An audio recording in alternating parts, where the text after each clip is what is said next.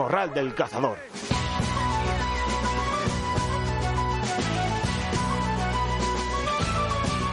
Muy buenas a todos y seáis bienvenidos una semana más. Soy Javier Pérez y como bien habéis oído esto es el Morral del Cazador. Aquí estamos dispuestos a entreteneros e informaros durante aproximadamente 30 minutos, minuto arriba, minuto abajo. Intentaré no aburriros mucho, así que sin más, comenzamos. Esta semana quería empezar el programa con una noticia que he leído en el portal CazaWorld que decía lo siguiente. El lobo ibérico caza cabras montesas en la pedriza. Toma ya. Pedazo de titular. Y no lo digo por el portal CazaWorld, que se limita a dar una noticia. De verdad que me entró la risa por no llorar. No por la noticia, sino por su contenido. Por lo que dice un agente forestal, que supuestamente, por su trabajo, ha de tener formación y conocimientos de gestión cinegética. Y no hablar de supuestos casos que lo único que hacen es revolver más el ambiente respecto a las cabras montesas en el Parque Nacional de la Sierra de Guadarrama. La noticia es la siguiente, se la leo íntegramente. José Luis Díaz, un agente forestal de la Comunidad de Madrid, ha detectado indicios que señalan que el lobo puede estar cazando cabras montesas en la pedriza. En concreto, se trata del hallazgo de una cabra que supuestamente habría sido cazada por lobos. Díaz afirma que este hecho demuestra que el lobo es el mejor aliado para solucionar el problema de la superpoblación de cabras. El agente forestal y representante de comisiones obreras, José Luis Díaz, ha explicado que han detectado con una alta probabilidad que el lobo está cazando y alimentándose de cabras montesas en la zona de la Pedriza. Los agentes forestales han localizado los restos de una cabra sana que habría sido cazada por el lobo ibérico cerca de Canto Cochino. Para Díaz, esto demuestra que el lobo es el mejor aliado para restaurar y reequilibrar los ecosistemas del Parque Nacional de la Sierra de Guadarrama y una muy buena solución para acabar con la superpoblación de cabras montesas. Insiste Díaz que el problema de superpoblación de la cabra montesa se ha generado por una política de la Consejería de Medio Ambiente basada en los intereses cinegéticos. Recordemos que la Comunidad de Madrid ha propuesto como solución el desarrollo de batidas por parte de los clubes de caza locales, un plan paralizado en los tribunales tras la denuncia de PACMA sobre la falta de transparencia y participación en su aprobación. Bien, pues ahora voy a aclararles en unos puntos cuál es mi opinión. Punto número uno. ¿Que el lobo es la mejor solución para el control de las cabras? Pues hombre, señor agente, ¿qué barbaridades dice usted? Si hubiera cuatro cabras, pues sí, le daría la razón. Pero habiendo una sobrepoblación de 2.500 cabras, yo creo que los lobos van a sufrir de una obesidad, sinceramente. Punto número dos. Decir que han detectado con alta probabilidad que el lobo es el causante de la muerte de una cabra. ¿Por encontrarse con una cabra muerta ya dice usted que los lobos están cazando cabras en el parque? Antes de alarmar y hablar sin estar seguro, pienso que deberían haberse asegurado, porque esa cabra puede haber muerto por causas naturales y haber sido comida por los zorros, o haber sido atacada por perros asilvestrados. Punto número 3. No dudo que pueda haber lobos en el parque. Dudo de que un lobo ataque a una cabra teniendo ganado ovino y bovino alrededor.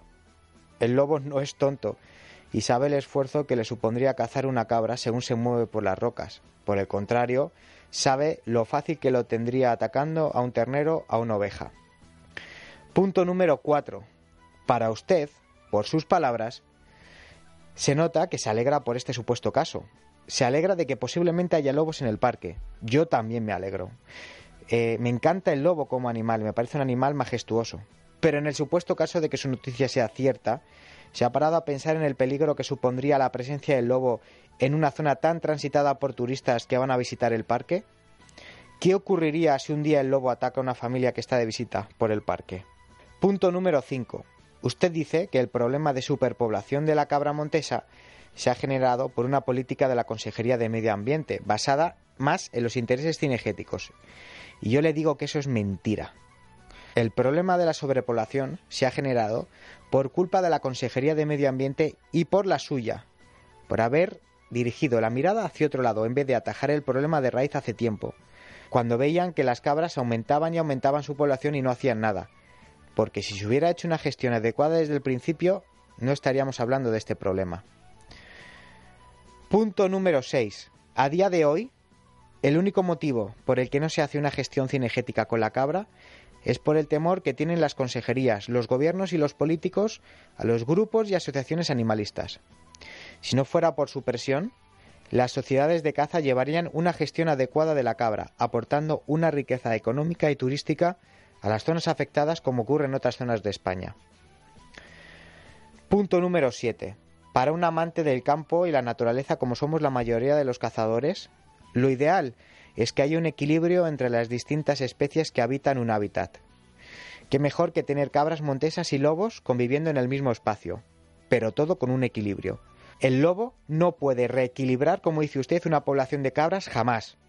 Y más cuando sobran 2.500. En todo caso, el lobo puede ser uno de los factores que ayude a mantener una población de las cabras.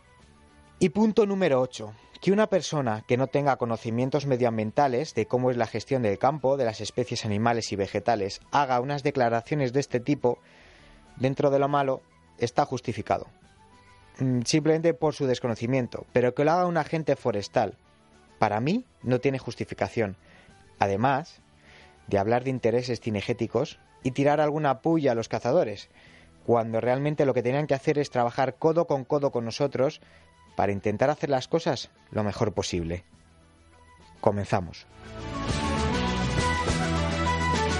Pues nada amigos, como todas las semanas haremos un repaso a las noticias más destacadas de los portales de Internet.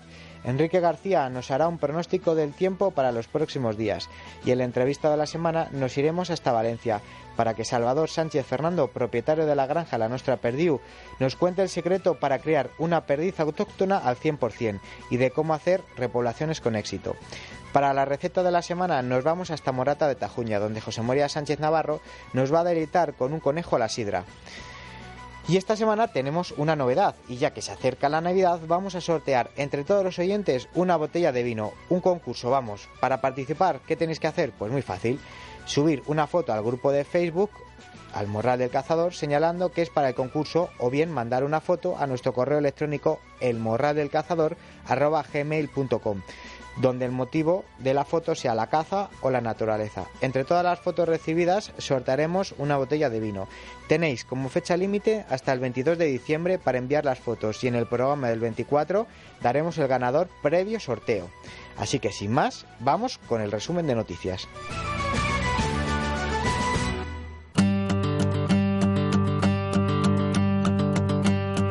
Y comenzamos el resumen de noticias de la semana con el portal CazaWorld, donde podemos leer que Asturias sopesa autorizar en zonas urbanas la caza con arco del jabalí. El biólogo Carlos Nores, autor del plan del control del jabalí en Asturias, considera que cazar jabalís con arco en las zonas urbanas puede ser un procedimiento eficaz. En Galicia y en otras regiones como Madrid ya se están concediendo permisos para cazar el jabalí con arco en la ciudad, y es que la población de jabalíes en el Principado ha crecido tanto que rara es la noche que estos no bajan hasta las calles de ciudades como Oviedo a comer en los parques públicos con el consiguiente peligro. Otra noticia que podemos leer y es que con la proliferación del corzo ha llegado también el aumento del furtivismo, razón por la cual la Guardia Civil inició hace meses la conocida como Operación Bareto para controlar una práctica ilegal y que daña de forma notable las poblaciones corceras. El operativo fue puesto en común por la Benemérita y la Consejería de Fomento y Medio Ambiente de la Junta de Castilla y León y ha sido llevada a cabo por agentes del SEPRONA y agentes medioambientales, celadores de medio ambiente y técnicos. Mediante esta campaña se han conseguido detener a 13 personas, identificar a 585, realizar 328 denuncias, así como intervenir 26 armas, 27 trofeos y un silenciador. Durante la operación se han realizado un total de 2.541 servicios específicos y se han mantenido 49 reuniones de coordinación. Con la puesta en marcha de la citada Operación Bareto, se han reducido de forma significativa la práctica habitual de abatir más ejemplares de los autorizados, así como la costumbre de no precintar los animales abatidos a fin de poderlos utilizar varias veces. Los integrantes de una patrulla del Instituto Armado localizaron a los sospechosos cuando circulaban en un todoterreno, en cuyo interior los agentes descubrieron una carabina del calibre 22. El arma estaba al alcance de la mano del acompañante que ocupaba el asiento delantero y dispuesta para disparar con una bala en la recámara y cinco más en el cargador, así como que el rifle tenía acoplado un silenciador y una mira telescópica. De igual modo, fue intervenida una linterna de gran potencia conectada con el sistema eléctrico del vehículo, que se considera que es un elemento complementario para facilitar el ejercicio de la caza en horas nocturnas, y en el capó un conejo que había sido abatido recientemente. La Guardia Civil denunció a los tres ocupantes del vehículo por dos infracciones muy graves a la ley de caza. Una de ellas por utilizar fuentes artificiales de luz y otra por hacerlo con un arma con dispositivos auxiliares no autorizados, así como se tramitó una tercera infracción, esta ya grave, por cazar durante la noche. En el portal Club de Caza podemos leer las siguientes noticias. La Junta Directiva de ASIC Caza reafirmó ayer la importancia que tiene para el conjunto del sector cinegético la unidad de acción en defensa de la caza, una actividad comprometida con el medio ambiente y fundamental para todos los subsectores que dependen directa o indirectamente de este sector. También reafirma su plan estratégico de actuaciones de cara a la presentación a la Unión Europea de un nuevo programa de promoción de la carne silvestre en España. Así, se han analizado las líneas de trabajo para los próximos meses, en especial las referentes a promoción, comunicación e imagen, innovación e investigación, estudios técnicos e información sectorial, con la puesta en marcha de un plan de comunicación interna, así como las acciones encaminadas a poner en valor la calidad de la carne de la caza. La Junta Directiva ha considerado asimismo importante la realización de estudios de mercado para contar con información detallada sobre los niveles de consumo de carne de caza, su frecuencia, porcentajes por comunidades autónomas y reforzar con estos indicadores fundamentales las líneas de trabajo para favorecer el consumo en España. Sanidad impide a los cazadores donar carne con fines solidarios. La caza solidaria no termina de arrancar. La Federación Provincial de Caza propuso a la Generalitat donar la carne procedente de la actividad cinegética a fines sociales. La propuesta se hizo casi a final de la temporada 2015-2016, tras la Navidad. En febrero se anunció que en septiembre se iniciaría la medida. Sin embargo, no ha podido llevarse a cabo porque la Consejería de Sanidad no ha publicado todavía el decreto sobre las normas higiénico-sanitarias para hacerlo posible. Máximo Berenguer, presidente de la Federación, explica que cuando se hicieron las batidas quisieron entregar la carne de los jabalíes a fines solidarios, al igual que otros cotos que estaban realizando medidas de control del conejo. Sin embargo, resalta Berenguer, pese que hay una buena disposición, existe una legislación que cumplir y es complicada. El pasado domingo 13 de noviembre fue abatido en el término de Arellano un jabalí gigante que la báscula dio un peso de casi 163 kilos. En la pugna por acabar con el animal, al menos un perro de un cazador murió y varios resultaron heridos de gravedad y tuvieron que ser intervenidos por presentar profundas heridas. Las imágenes de los mamíferos han circulado estos días por las redes sociales y han recibido las críticas de los grupos animalistas contrarios a esta modalidad de caza, que además se prolongó más de un día con el animal herido vagando por el monte. Un cazador de 60 años ingresó el domingo en estado muy grave en la UCI del Hospital Povisa de Vigo, tras recibir un disparo fortuito por parte de su compañero de caza en Acañiza. El disparo le causó, entre otras afecciones, severas lesiones en el brazo derecho. En el portal Sedal podemos leer que el pasado día 5 de noviembre desaparecía en el Tajo, a la altura del término municipal de Añoverde Tajo, un cazador de 56 años mientras se preparaba para una cacería de patos junto a varios compañeros. A las diez y media de esa misma mañana se iniciaba una partida de búsqueda conformada por un equipo formado por la Guardia Civil, Policía Nacional y bomberos de la Comunidad de Madrid y de la provincia de Toledo. Pero no lograron sino encontrar la barca junto a los perros y la escopeta del cazador. La búsqueda se prolongó hasta la semana pasada cuando los miembros del grupo encargado de la búsqueda que habían estado peinando todo el cauce del río, incluso con Zodiac y helicóptero, dieron con el cuerpo del cazador fallecido, confirmándose el fatal desenlace.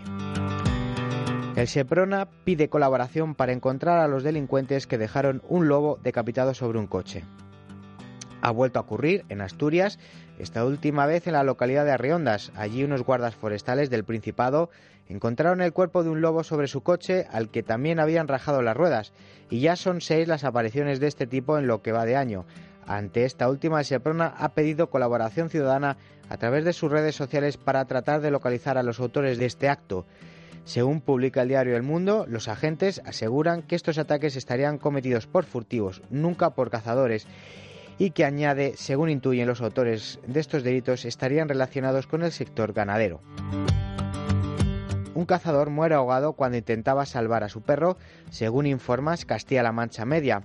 El accidente ocurrió el pasado sábado cuando el perro del cazador fallecido cayó a un pozo entre las localidades toledanas de Villamanilla y Sonseca. El hombre de 53 años no se lo pensó dos veces y se lanzó para rescatar a su compañero. El sobrino del fallecido, que lo acompañaba durante la cacería, llegó al instante e intentó rescatar a su tío, pero no pudo hacer nada más que avisar a los servicios de emergencias. Cuando estos llegaron, tuvieron que drenar el pozo para sacar el cuerpo y solo pudieron certificar el fallecimiento. El lobo entra en una vivienda de Galicia y se lleva un perro. Ocurrió a las 3 de la madrugada del pasado sábado en el término de Musía. Tatiana Díaz Fernández relata a la voz de Galicia que despertó, como muchas noches, para dejar salir a su perra para que hiciera sus necesidades. El animal estaba durmiendo en un cuarto anexo de la casa, pero aquella madrugada Díaz se llevó una sorpresa inesperada al abrir la puerta un lobo se cruzó con su mascota y la cogió entre sus fauces para llevárselo. Tal y como relata Díaz, el cánido salió a tan solo medio metro de ella. El caso no es nuevo, ya que los ataques de lobos a perros se están incrementando en los últimos meses, aunque todavía no se han atrevido a llegar tan cerca. Estamos que no vivimos porque esto no es normal. Sabemos que el lobo es un animal muy protegido, pero a ver quién se atreve a vivir así. Los perros se matan cada noche a ladrar y la gente ya no saca a sus animales con tranquilidad porque tenemos mucho miedo por los niños y por todos, decía Díaz en declaraciones a la voz de Galicia.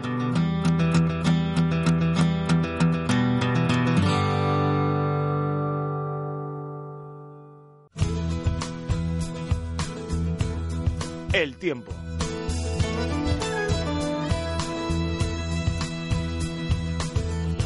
Bueno, pues una semana más vamos con la previsión del tiempo de la mano de nuestro meteorólogo de confianza, don Enrique García, que además la semana pasada ya nos dijo que iba a llover, que iba a nevar, que iba a hacer más frío y efectivamente se equivocó un poco. Enrique, buenos días, cuéntanos qué nos espera esta semana, este fin de semana y esta semana próxima en el tiempo. ¿Qué tal, Javi? Pues la borrasca no sigue rondando y se sigue moviendo alrededor de la península ibérica. Por tanto, si ayer era el norte o el noroeste donde había más precipitaciones, hoy es el sur y el suroeste donde más agua van a recibir, sea en forma de lluvia o de nieve. Precipitaciones que van a ser más intensas en Andalucía Occidental, en zonas de Extremadura, también en el entorno del estrecho y la nieve que aparecerá, la más significativa, en el entorno del sistema central, con una cota que va a estar en torno a los 1.000 o 1.200 metros. Hay avisos amarillos incluso en la Sierra Madrid y en eh, zonas altas de Ávila y de Salamanca por esas nevadas en torno a los 5 o 10 centímetros durante este viernes. Cuanto más hacia el norte tenemos más sol, es un día de tiempo más tranquilo y en el Mediterráneo algunas nubes, pero eh, sin lluvia. Lluvia que sí que aparece durante esta jornada en eh, la comunidad canaria, al menos en el norte, con carácter bastante, bastante débil. Y unas temperaturas que van subiendo durante el día, en las horas diurnas, las máximas son algo más altas en el noroeste y en el centro peninsular, hace más sol, por tanto tanto calienta un poquito más el ambiente, pero el día arranca con más frío, las heladas se van extendiendo a más zonas peninsulares y ya no solo a esas eh, áreas más elevadas, a esas montañas más altas de, nuestro territorio. Para la jornada del sábado un día parecido, sol en el norte, nubes en el Mediterráneo y lluvia o nieve en todo el centro y en el sur suroeste de la península. De nuevo la mayor intensidad, Andalucía occidental, Extremadura, el entorno del estrecho. Mañana también arrancará el día lloviendo con importancia en eh, las Islas Canarias y ya por la tarde se irá extendiendo la lluvia hasta tocar todo el Mediterráneo prácticamente, Baleares y puntos del norte. Alcanzará la precipitación pues eh, prácticamente toda Castilla y León, quizá la excepción sería el extremo noroeste de la provincia de León, también llegará la lluvia a La Rioja o a la mitad sur de Aragón. Se nublará más también el cielo en el norte, ya digo, a pesar de que el día empiece con sol en esa zona, después las nubes irán llegando a Cantabria, al País Vasco, a Navarra, esas comunidades más al norte de la península. Y en cuanto al domingo, pues tendremos eh, toda la mitad sur bastante nublada, el Bajo Ebro también, Baleares, el mar de Alborán, seguirá lloviendo en Andalucía, en las costas y en el prelitoral de las comunidades levantinas pueden ser lluvias fuertes o persistentes, y en la mitad norte la probabilidad de precipitaciones es algo más baja, un poco más en el entorno del sistema central o del sistema ibérico, donde la nieve aparecería a partir de 1500 o 2000 metros, la cota que va a ir subiendo al final de la semana. Seguirán bajando las temperaturas, al menos en el este de Andalucía Pero en el resto de la península subirán un poco, sobre todo lo harán en la meseta norte. El lunes, nubes abundantes y lluvias y chubascos en el Mediterráneo, incluimos aquí Baleares, el Estrecho y Melilla, podrían ser fuertes o persistentes en eh, la comunidad valenciana y en la desembocadura del río Ebro. En el resto de la península, algunas nubes para empezar, más claros por la tarde, probabilidad baja de precipitaciones un poco más alta en el interior de Andalucía, el este de Castilla-La Mancha o el bajo Aragón y seguirá el eh, frío con unas temperaturas mínimas que la noche del domingo al lunes. Las diurnas serán más o menos como las del domingo, quizá un par de grados más altas en algún punto, pero seguirá, como digo, el ambiente preinvernal. En los siguientes días, entre el martes y el jueves, pues probablemente seguirán las lluvias en todo el Mediterráneo y en Canarias, podrán ser tormentosas, localmente fuertes y persistentes en la comunidad valenciana durante el martes 29. En el resto de la península las precipitaciones serán muy poco probables y de cara al viernes y al sábado en Canarias también podría llover, menos probables que en días anteriores las lluvias, eso sí, y la tendencia será a la estabilidad en la península, salvo en la costa de Levante, en el Golfo de Cádiz y en el Estrecho, donde aún persistirá esa pequeña probabilidad de que continúe lloviendo. Así que parece que al final de la semana que viene el tiempo estable sería el que predominaría en la mayor parte de las regiones, con esas salvedades que te he comentado del eh, Mediterráneo o de la zona del Estrecho y el Golfo de Cádiz. Muy bien, pues nada, muchísimas gracias, Enrique. Y nada, hablamos la próxima semana. Un abrazo.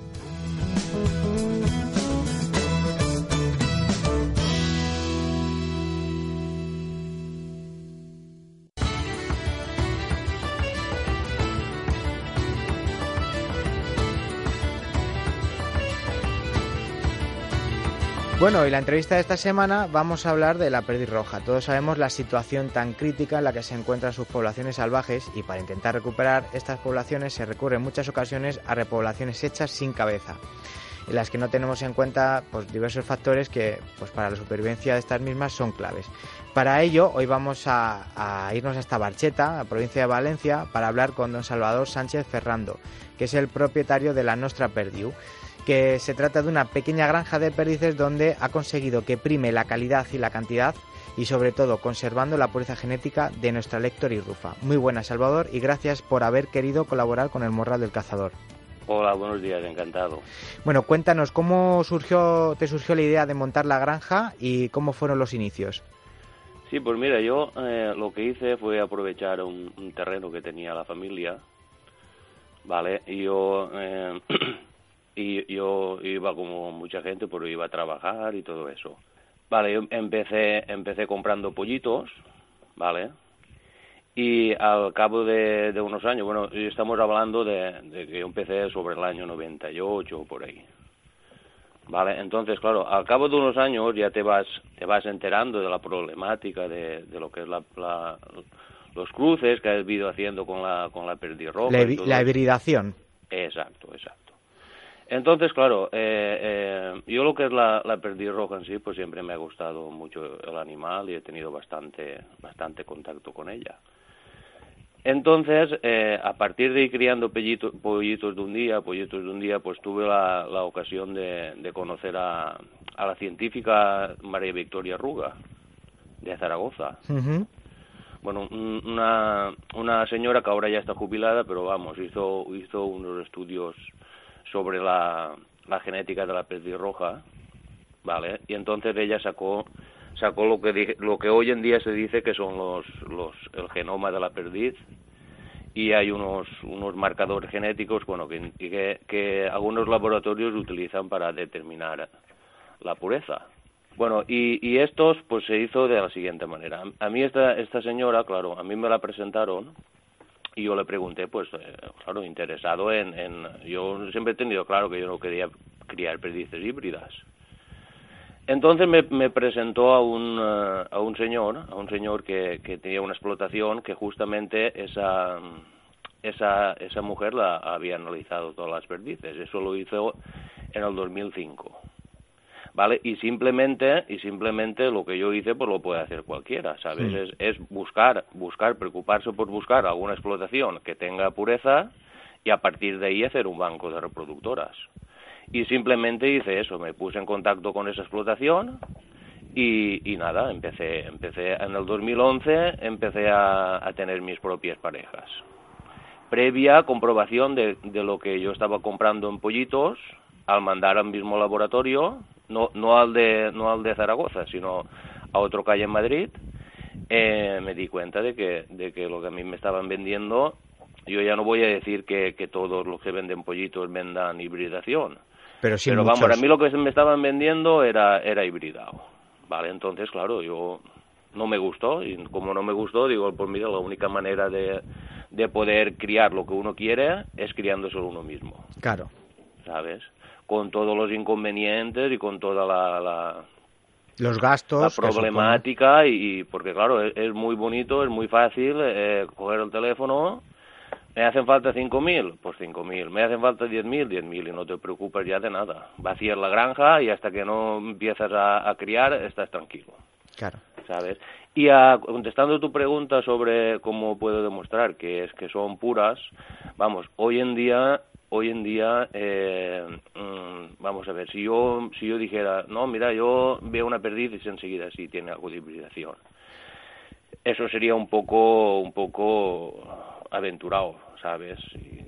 Si, tú puedes decir que un, un animal no tiene los parámetros genéticos que a ti te gustan, por ejemplo, yo tengo muy claro lo que tiene que ser una perdiz roja. Hmm.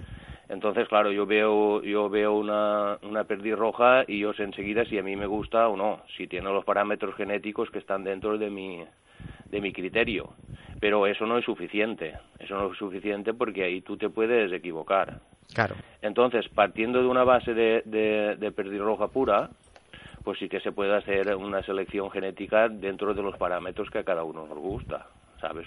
Se pueden destacar los parámetros morfológicos de, de, de la cabeza, de lo que es la ceja, de lo que es eh, el collar, el collar eh, negro. Blanco y negro, sí. Exacto. Entonces, claro, y yo para demostrar que, que mis perdices son puras, mm, yo aconsejaría a todo el mundo que no se fiara de no, no porque no porque haya haya maldad, sino porque tú vas a comprar una cosa y tú te tienes que asegurar pues tus medios de que de que lo que compras es puro, ¿sabes? Entonces yo lo que lo que en algunos foros o en algunos eh, eh, algunos eh, veces que se hace el, tema que sale el tema yo lo digo a todo el mundo mira yo hice una cosa. Yo para tener perdices puras mm, me informé, eh, mm, bueno, me fié yo de, una prestigiosa mujer eh, que me dijo dónde estaban la- las perdices puras. Yo las, yo compré huevos, ¿vale? Yo de esos huevos saqué perdices y yo de esas perdices mandé una muestra a analizar para yo asegurarme de lo que a mí me habían vendido, pues que fuera que fuera puro, ¿vale? Esa mezcla salió pura. Pero claro, y, mm, a la hora de, de, de repoblar un coto, por ejemplo, ya estamos hablando no de cotos intensivos que sueltan siempre, Eso sino es. de, de un coto que, que tenga en perdiz que, que normalmente no se había repoblado nunca. Entonces hay que asegurarse muy bien de lo que se suelta allí. Es, es puro porque eh, el limpiar un, un, un coto contaminado, yo creo que se puede limpiar a base de, de, de- o de no soltar o de, introdu- eh, de introducir solo perdiz que sea pura. Porque a la larga, a la larga, eh, una perdiz pura, si se mezcla con una cruzada, pues eh, la tendencia es de ir eliminando el cruce. Claro. ¿sabes? La, la, la especie que más, más genoma tiene, creo yo entendido, que va, que va desplazando la otra. Sí, se la va comiendo poco a poco, claro, sí. Exacto. Entonces yo lo que aconsejaría es lo siguiente. Yo compro un lote de, un lote de perdices, ¿vale? En el mismo lote es difícil, es difícil eh, hacer una cuarentena porque eso, eso es difícil, pero, pero no es difícil eh, ver si una explotación te vende perdiz pura o no te vende perdiz pura. Porque tú puedes coger 100 perdices que te vendan y de esas 100 al azar, el mismo día sacar una muestra de sangre y mandarla al laboratorio. Hmm. Y, y, y los resultados que te los manden a ti, no que se los manden al de la granja. Claro. Entonces, tú, que te sale eh, las dos muestras que tú has mandado, te salen puras, pues tú ya sabes que esa explotación te puedes fiar de ella. Que no te saben puras, que no te salen puras, pues lo que puedes hacer es no comprar más. Claro. O, o- o tomar las medidas pertinentes. Claro. ¿Sabes? Muy bien. No sé si me he explicado bien. Eh, también hay que perdonarme un poco porque no, no, entrevistas así en la radio, pues eh, nunca, nunca he hecho. Entonces, claro. Se te ha entendido perfectamente. O sea, no, no tienes que disculparte ni nada. Cuente, o sea, tú tranquilo. Cuéntanos que, cómo son tus instalaciones y cómo tienes las perdices. Me refiero, eh, cómo son los voladeros, etcétera. Vale, los voladeros eh, normalmente, normalmente son, bueno, los que tengo yo aquí, pues son una, una pequeña sala de cría, ¿vale? Que está independiente del resto de, del, del parque. Y de fuera los, los parques son de, tierra natural y hay eh, la vegetación que pueda salir todos los años. ¿Vale? La alimentación es a base de intentar gastar el menos, el menos pienso posible eso de momento yo no lo he podido conseguir aún, lo que es la primera fase, la primera fase de cría, que es cuando las perdices son pequeñas y todo eso, pues yo no he conseguido aún, estoy mirando, estoy mirando a ver si, si, si a base de, de insectos, porque ahora ya hay y hay eh, empresas que comercializan lo que es insecto vivo. Sí, sí, eh, saltamontes y... Exacto, exacto. Entonces estoy ahora haciendo un estudio sobre si, si se podría incorporar o en la medida que se puede incorporar lo que es eh, la alimentación de la perdiz desde que nace, pues de esa manera. Claro, para de esa manera igualar igualar al máximo o lo más posible lo que es una perdiz en el campo. Sí, claro. Una perdiz en el campo, su dieta principal cuando nace son insectos. Hormiguitas, saltamontes, todo lo que pilla por de ahí, de ahí que muchas veces o muchos años eh, las poblaciones de perdices, a lo mejor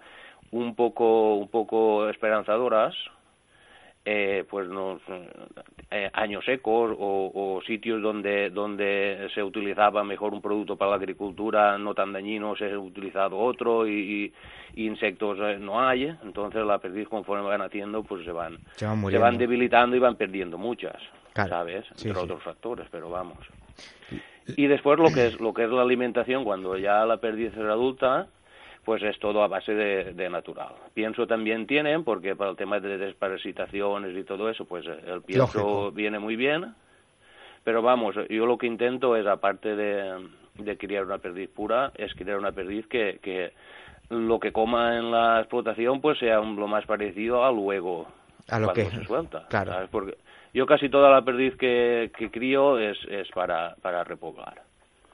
Eh, yo no llevo perdices a, cotor intensivos, ni a, no porque no quiera, sino porque ya al precio que yo vendo las perdices, pues eh, los intensivos, pues... Eh, Hombre, es que el trabajo que tú haces no tiene nada que ver con, con otro tipo de, granjas, es totalmente diferente. Exacto. ¿Los emparejamientos de, de las perdices son de forma natural, con sus celos y todo, o es artificial? No, los, los, emparejamientos, los emparejamientos normalmente eh, todos mm, desde el 2011, bueno, tú date cuenta que, que para que nos esté escuchando, pues eh, eh, yo en lo que es la selección de perdiz roja prácticamente estoy empezando, ¿sabes? Porque yo mm, yo he nacido, por ejemplo, por decirlo de, forma así granjera que digo yo, hmm. yo he nacido en el 2011 porque yo creo que todo lo anterior al 2011, al 2011, de varias explotaciones he tenido pollitos, pero vamos, analizando uno yo creo que está todo, todo claro. Entonces, si, si nos ponemos la fecha del 2011, yo estoy aún, aún empezando, ¿sabes? Entonces los, los emparejamientos se hacen de la siguiente manera. las que quitas, las intento quitarlas lo antes posible, y emparejarlo lo antes posible por el tema de divorcio y todo eso. Pero normalmente lo suelo hacer eh, finales de septiembre, principios de octubre. Porque, porque conforme vas vaciando parques y todo eso, pues claro, eh, eh, las perdices que más, que más me gustan, pues son las que se echan a criar. Claro. Sí, sí, Entonces, claro, a lo mejor de un parque, a mejor de un parque que hay mil, pues para criar a lo mejor tiras 50 o 20, ¿sabes?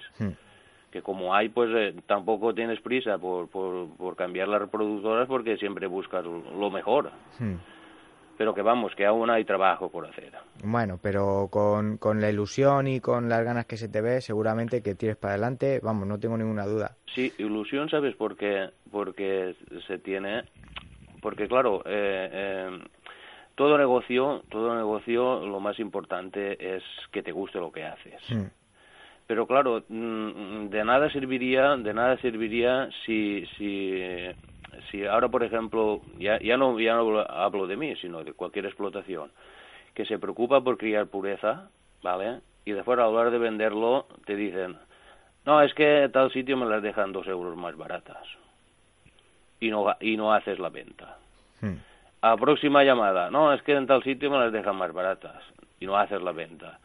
Pero como todo eso afortunadamente está cambiando radicalmente, porque normalmente la gente que te llama para, para, para repoblar o para utilizar perdices es porque dice, no, es que yo sé que ahí, ahí hay pureza y hay buenas perdices y dan buen resultado y queríamos pues probar. Claro, o sea, Entonces es- ahí está la clave, ahí está la clave porque claro, si yo tuviera que vender las perdices a, a cacerías de intensivos y todo eso, que no metiéndome con ellos, porque porque cada negocio pues tiene que mirar su, Por su supuesto. rentabilidad. Tuviera Sí, que vender las perdices a- precio que se venden, pues eso sería inviable. Claro. No, no, no, además que tú, tu granja, pues es una explotación que está, yo pienso que está destinada a, a- a gente que necesite reforzar su coto con una cantidad limitada de perdices. Exacto, no exacto. para un intensivo, sino para ayudar, si primero si hay población de perdiz, para recuperarla. Y si ya hay, pues para intentar ayudar a que se mantenga Exacto. eh, eh, la, la población que haya. O sea, Exacto. Y es que hay también una cosa. Bueno, si, si nos oyera algún experto en todo eso, pues eh, a lo mejor pues podría decir que sí es, sí es así lo que yo digo o no es así lo que yo digo, porque esto que voy a decirte ahora es más que nada una opinión más que una comprobación. Sí, bueno, pero es una opinión muchas veces tuya. se habla de cosas que, que se piensan con- de forma de opinión, pero hay muchas cosas, y sobre todo en este tema, que, no es, es opinión, sino es eh, que se ha demostrado que es así. Entonces yo creo que, que una explotación, una, una finca o un coto de caza que tenga perdiz roja pura, que no se haya repoblado nunca, y por los motivos que sea, eh, la población es muy escasa, el tema de, de repoblar no, no, ya no está en, en aumentar la población, sino que el tema de repoblar perdiz roja pura podría estar, podría estar eh, interesante en el tema de la consanguinidad.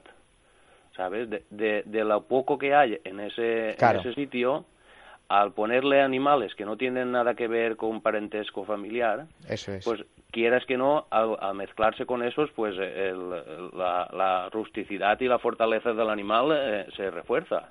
Lógico.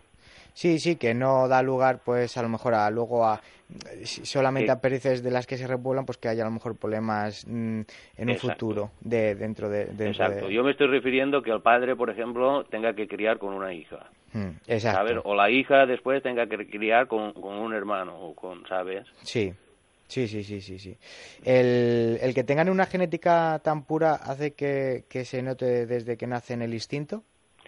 Sí, yo, yo en eso también lo he notado.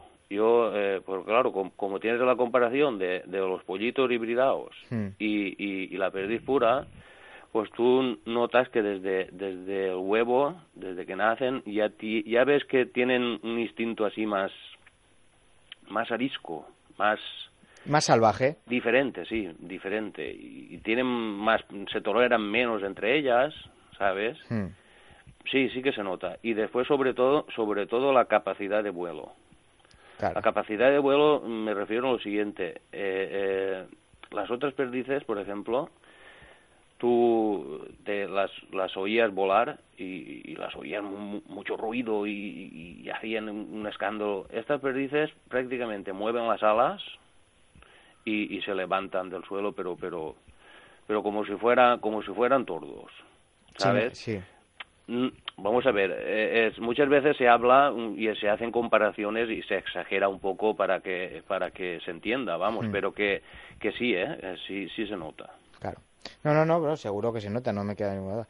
Em, También seleccionáis perdices para el reclamo, ¿verdad?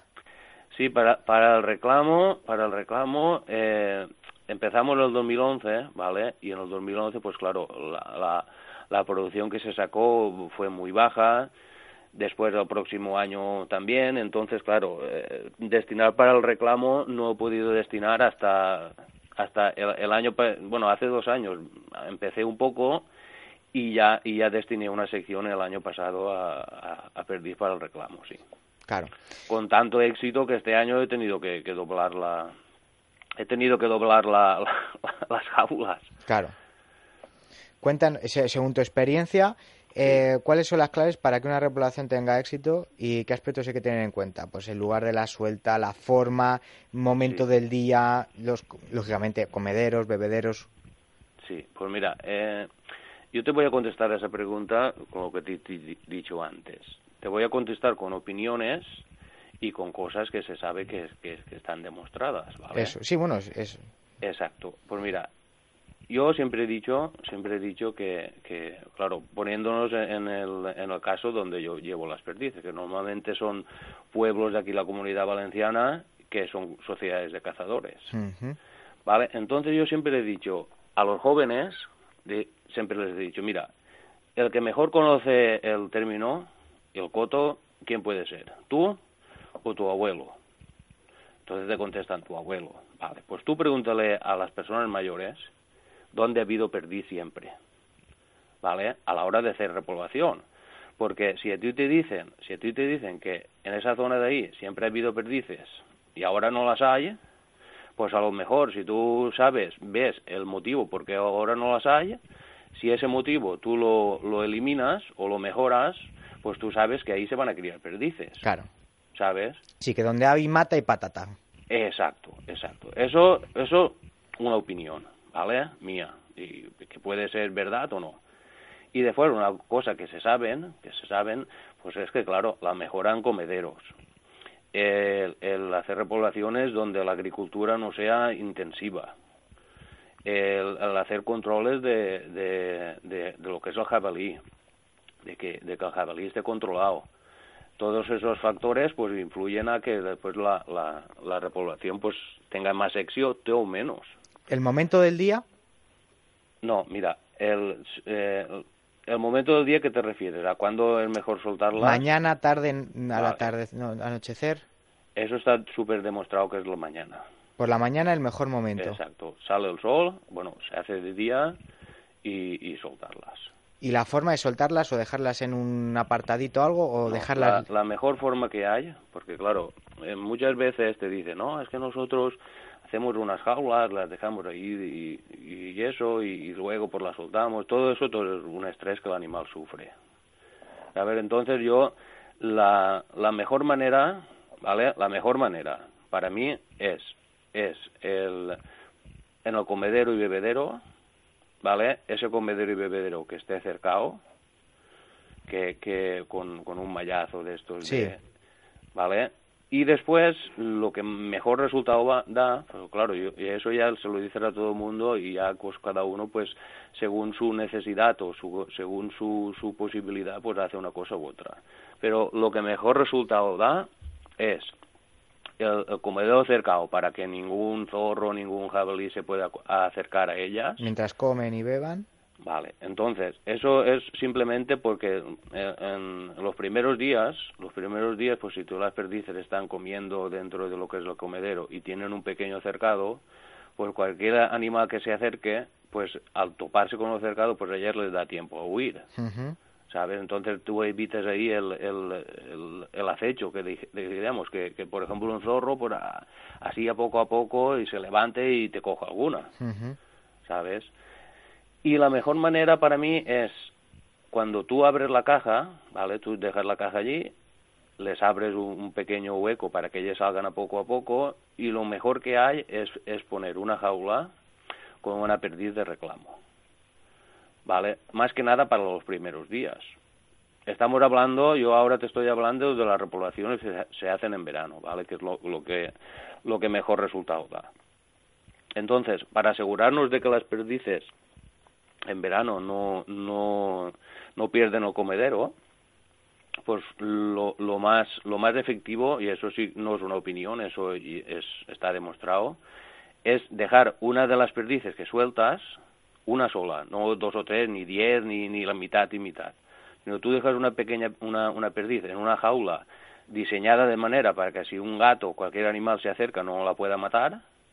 ¿Y qué pasa? Que si, si el bando de perdices siempre de 14 o 15, o 20 como máximo, cualquier cualquier animal, persona o, lo que sea, las hace volar el primer día y ellas no saben volver al comedero aún, pues esa perdiz que se queda sola, a quedarse sola llama a las otras y las otras indirectamente acuden a, a donde está esa. O sea que esa perdiz dejarle una jaula cerca del comedero. No, no, en el mismo comedero. En el mismo comedero. Exacto. Eso es lo que más resultado da porque ha habido casos que se han puesto que se han puesto todas las perdices dentro de jaulas no muy bien averiguadas y después va con cualquier animal eh, eh, se dan golpes se matan algunas y eso es, eso después te, el estómago te lo, te lo te lo destroza vamos entonces lo mejor que hay y lo más efectivo es eso y después si se hace si se hace la repoblación ya en, en tiempos donde ya empieza a llover ya el campo está lleno de verde y todo eso pues eh, ya no hace falta ni comederos.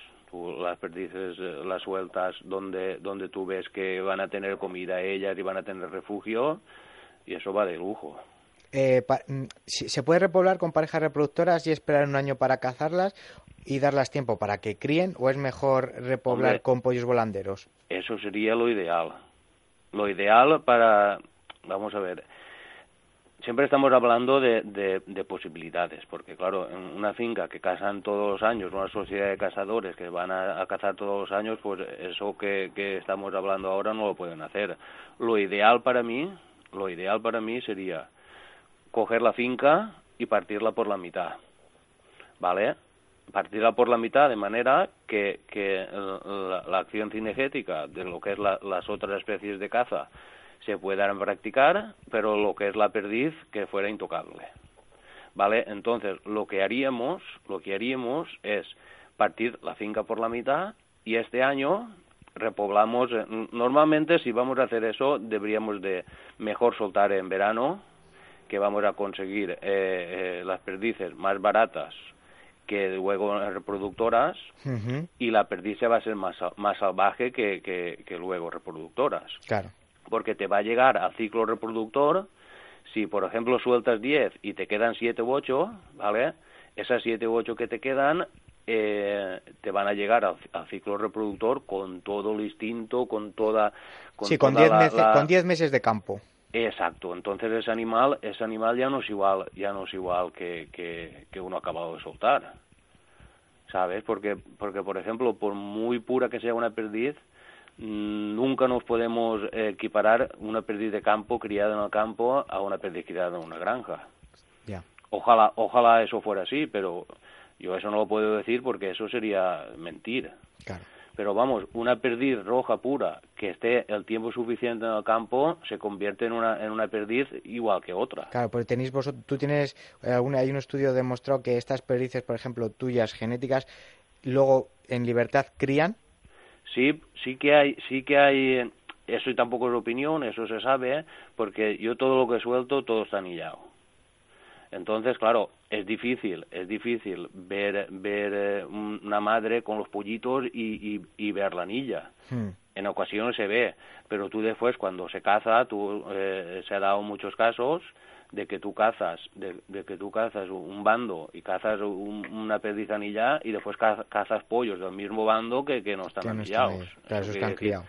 Pero normal, normalmente, normalmente eh, lo que más se ve es, es para tú demostrarte que eso eso va adelante es que tú cuando sueltas en verano y después cazas eh, perdices en octubre, noviembre y en diciembre, tú sabes que esa perdiz, esa perdiz ya ha pasado de todo entonces ese animal, su instinto de criar y todo lo tiene intacto.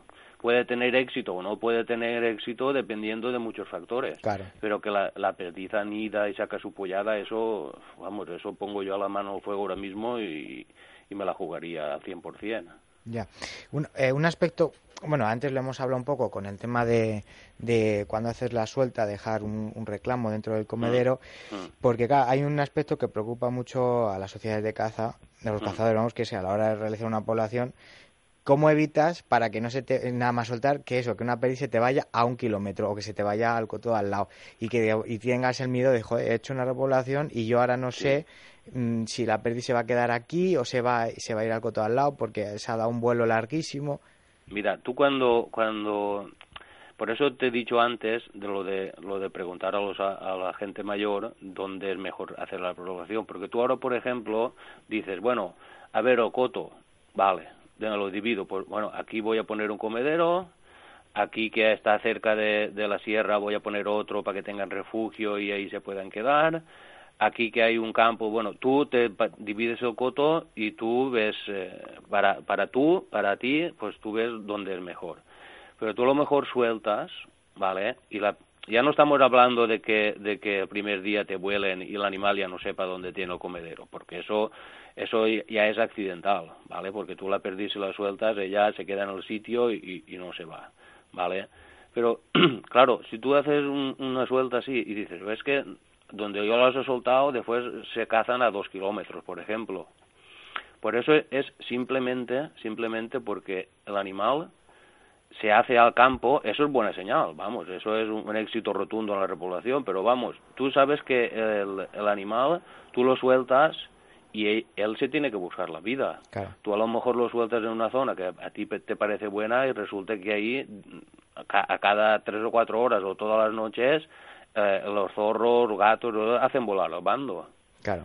¿Sabes? Entonces, a lo mejor ese bando ese día te, te ha volado y, se ha ido, yo qué sé, 300 metros hmm. y resulta que ahí le ha pasado lo mismo.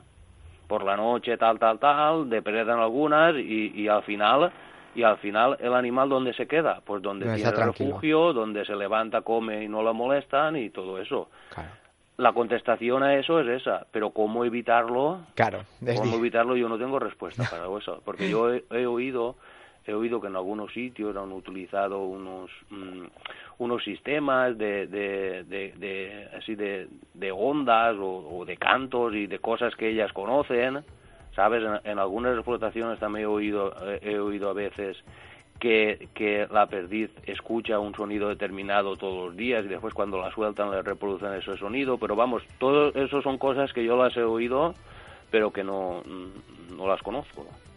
Bueno, pues nada, Salvador, de verdad, mm, un auténtico placer el haber compartido estos minutos contigo y que hayamos aprendido un poco más de, cómo ayudar de verdad a la perdiz roja con refuerzos de calidad y conservando la pureza de esta misma. Ya saben, la nostra perdiu. Salvador, muchísimas gracias. Pues nada, encantado. Y si, si alguna, alguna otra vez, esperemos que estemos muchos años y que continuemos pues eh, mejorando y, disfrutando de, lo que es la, la roja. Exacto. Un saludo y que vaya todo bien y a cuidar de las patirrojas. Vale, muchas gracias.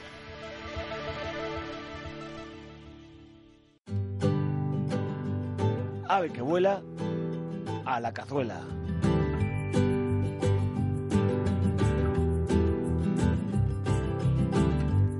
Bueno, y la receta de esta semana pues viene de la mano de don José María Sánchez Navarro, que es un buen cazador y un experto en la cocina, aunque no se dedique a ello, pero bueno, muy buenas y muchas gracias por, por la receta que nos vas a contar, José. Hola, buenas. Bueno, pues nada, ¿qué plato nos vas a preparar? Pues vamos a preparar un conejito a la sidra. Bueno, pues venga, vamos adelante con ello. Muy bien, pues mira, los ingredientes necesitamos un conejo, una cebolla mediana, dos dientes de ajo, medio pimiento rojo, cuatro o cinco trocitos de tomate seco, una taza de ketchup o tomate frito, pero preferiblemente ketchup, media botella de sidra, aceite de oliva, sal, pimienta molida y un poquito de tomillo. La, la, eh, la sidra natural, ¿no? Supongo. Si puede ser mejor, si no, de la, de la espumosa también, también serviría. Pero vamos, preferiblemente de la, de la sidra natural, de la descafiar.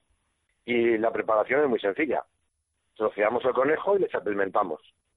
En una cacerola le ponemos con aceite de oliva que se vaya dorando, pero siempre muy despacito, para que no se arrebate la carne, para que no se ponga dura. Simplemente lo que es un poquito sellarla. Hmm. Mientras tanto, troceamos la cebolla, los ajos, los pimientos, el tomate seco en, en daditos. Cuando el conejo haya cogido color, añadimos las verduras y el tomillo. Le dejamos a fuego mínimo que se vaya tostando todo juntito. Una vez que las verduras estén pochaditas, añadimos el ketchup y lo dejamos tres o cuatro minutitos sin parar de mover para que se vaya caramelizando. Añadimos la sidra y dejamos cocinar todo junto hasta que la salsa haya reducido. Si vemos que el conejo sigue un pelito duro, claro, podemos añadir un poco más de sidra y sin problemas. Mm. Bueno, he de decir que José María me ha mandado una foto del plato y la pinta que tiene no es que sea buena, es que es de los platos que rebañas con pan hasta, hasta el último resquicio de, de, de, de- de comida que te queda en el plato. Sí, la verdad es que además es una receta que sorprende mucho, porque la gente no está acostumbrada el, el conejo a la sidra y cuando, coño, pues esto y pues está hecho al ajillo, en arroz y demás, pero cuando le dices lo del conejo a la sidra, la gente sorprende y cuando lo prueba, la verdad es que repite. Claro, y es una receta tuya, ¿no? Sí, sí, sí, esta receta se me ocurrió un día de esto que vas por casa y, anda, que tengo un conejo y a ver, pues bueno, pues me falta esto, pues, ¿qué? pues, ah, pues tengo una botella de sidra, pues voy a probar a ver qué tal. Y la verdad es que resultó, el experimento resultó bastante bastante bien y, y muy bueno. Bueno, pues Además, luego, si queréis acompañarla con algo, demás, pues hacen unas patatitas al vapor con un poquito de pimienta negra espolvoreada por encima y es el acompañamiento perfecto. No, no, no, por lo que veo, bueno, sepan que este plato forma parte de una de las cientos de recetas propias que tiene José María, que las tiene preparadas para publicarlas en un libro, que lógicamente esperamos que nos avise cuando ocurra para volver a hablar y que nos cuentes más secretos culinarios. Cuando, que- cuando queráis, sabes que estamos a vuestra disposición. Cu- ¿Cuántas recetas puedes llegar a tener? Todas propias, ¿no? No, bueno, propia, yo las todas las que tengo, las todas les doy un toque. La, vamos a ver, las recetas de la abuela, de la mamá, como todo el mundo, ¿no? Pues, por ejemplo, platos, típicos platos de liebre con un arroz con liebre, unas judías con liebre que es muy típico en mi pueblo. Pero yo a todas las recetas las doy una, una vueltecita, todas. Sí, bueno, les, No ninguna- les das tu toque para personalizarlas. Exactamente, exactamente, todas. Así le añade algo, le quito algo, le cambio las cocciones o siempre le hago un toque. Yo- los- Tendré unas 200 recetas, pero claro, 200 recetas mías todas no, no son. Sí, bueno, pero aunque no sean tuyas, a todas les das tu toque, lo personalizas y, oye, pues Sí, sí, sí, sí, sí, está claro. En casa mi mujer dice, aquí no comemos como en ninguna casa, en las casas normales. Eh, Todas las recetas más simples lentejas las tienes que dar tu toque tu toque personal. Y no sé, es una costumbre que tengo que cogí desde que empecé a cocinar y, y así lo hago y como me gusta muchísimo, pues así lo hacemos en casa. No, y es verdad que unas lentejas no saben igual hechas de la misma forma y por la misma persona, a lo mejor no saben igual en un sitio que en otro. No tiene Sí, sí, no, la cocina es un mundo, parece que no, pero un simple cambiar de marca de un producto, eh, el hacerlo en un, un recipiente a otro te cambia, o sea, te cambia la, la cocina. Muy pero bien. vamos, en principio la cocina es echar buena, buena materia prima. Echando buena materia prima, pocas veces te puedes equivocar. Eso es verdad, eso, eso es cierto, como, como todo en la vida yo creo. Sí, sí, sí. bueno, José María, pues un abrazo y muchísimas gracias por este rato en el Morral del Cazador. Un placer estar con vosotros y ya sabéis, cuando necesitéis más cosas, aquí estoy para ayudaros. No lo dudes que lo haremos. Un abrazo y buena caza. Bueno, muchas gracias igualmente.